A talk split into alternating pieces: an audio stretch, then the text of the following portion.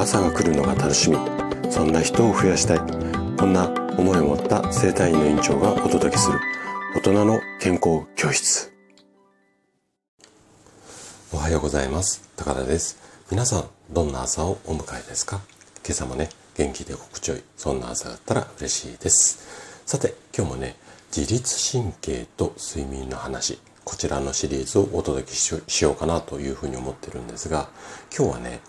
〇〇〇を食べて深い眠りに。こんなテーマでお話をしていきます。あのねぐっすり眠るためにおすすめの食べ物っていうのがあるんですね。でこれが今日のタイトルの〇〇〇なんですがカタカナね3文字になります。ここ3文字何が入ると思いますかね？はい。で、ポイントはね、メラトニンっていう、まあこういう栄養成分というか、こう成分なんですよ。はい。で、今日はね、そんな眠りを助ける食べ物について、あの、深掘りしてお話をしていきます。ぜひ最後まで楽しんで聞いていただけると嬉しいです。あと、ごめんなさい。えっ、ー、とね、ちょっとお知らせなんですが、えっ、ー、と、今月からね、メンバーシップっていうのをスタートしました。で、えっと、概要欄にあのメンバーシップこんな内容でやりますよっていう案内も、えっと、載せてありますので、もしね、あの、興味ある方は、ちょっとそちらも参考にしていただいて、えっと、すごくこ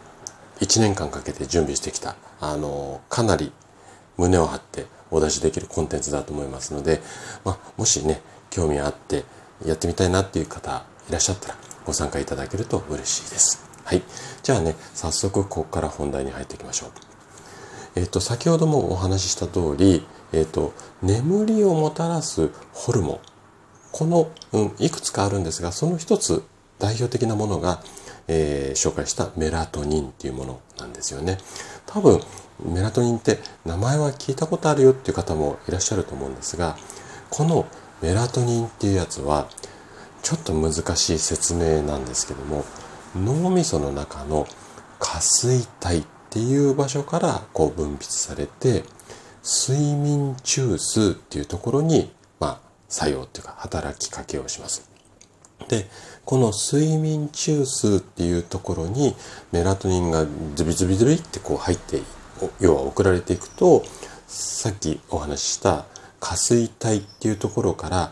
眠くなれ、眠くなれっていう信号がね、全身に発信されて、体全部に発信されて、筋肉が緩んで、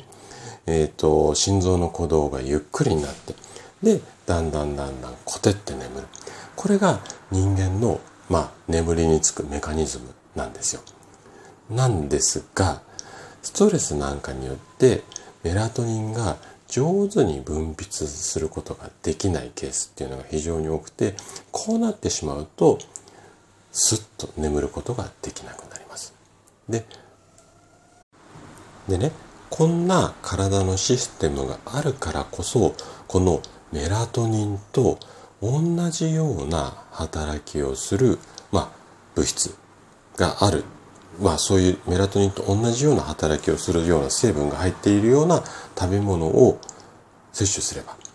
眠りやすくなる。これが今日の、まあ、ポイントになるんですよ。はい。で、このメラトニンと同じような働きをする物質がさっきの〇〇〇のところなんですが、これね、答えは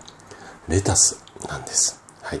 で、レタスにね、含まれるちょっと難しい名前なんですが、ラックコピコリンっていう成分があるんですね。このラクコピコリンっていうのがメラトニンと似た働きをします。で、さらに嬉しいことに、このラクコピコリン、なんか変な名前ですよね。これは即効性があって、口に入ってから消化吸収されて、血液に乗って、たった30分で脳に届いてしまうんですね。なので別の言い方をするとレタス食べて30分で眠くなるよっていうまあこううまくはいかないことも多いんですけれども、まあ、要はそういうような仕組みができるんですよ。で、このラックコピコリンっていうのは、レタス 100g の中にだいたい 20mg 入るっていうふうに言われていて、レタスのちょっと苦い部分、これがこのラックコピコリンの正体なんですよね。で、葉っぱの部分よりも芯の部分に多く含まれます。はい。で、レタスの大きさにもよるんですけども、だいたいね、4分の1ぐらいで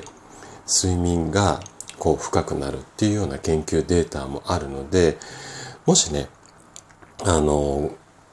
ちょっと眠り深くしたいよっていう場合には、これ、あの、お試しいただけるといいかなというふうに思います。でね、ラクコピコリンっていうのは、熱に強いので、加熱しても壊れづらいんですよね。ただ、